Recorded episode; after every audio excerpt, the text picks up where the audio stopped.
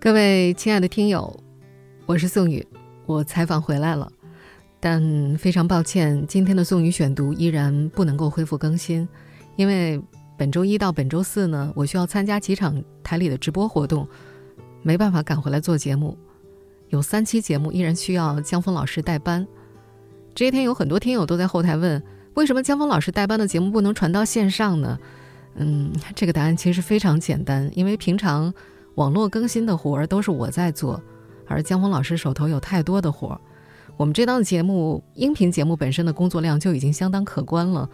实在不忍心在已经给江峰老师工作重度加码的情况之下，再给他添上一堆琐碎的活。所以呢，我们的线上更新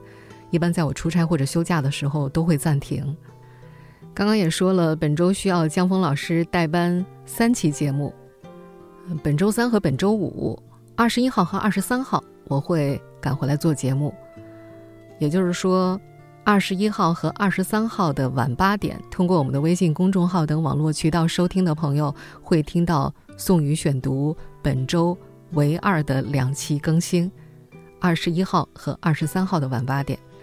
我们节目完全恢复正常的要等到下周一，也就是四月二十七号，所有的网络更新会完全恢复正常。这段时间。因为我出差以及参加台里的活动，给大家带来的不便，非常的抱歉。我是宋宇，我们二十一号见。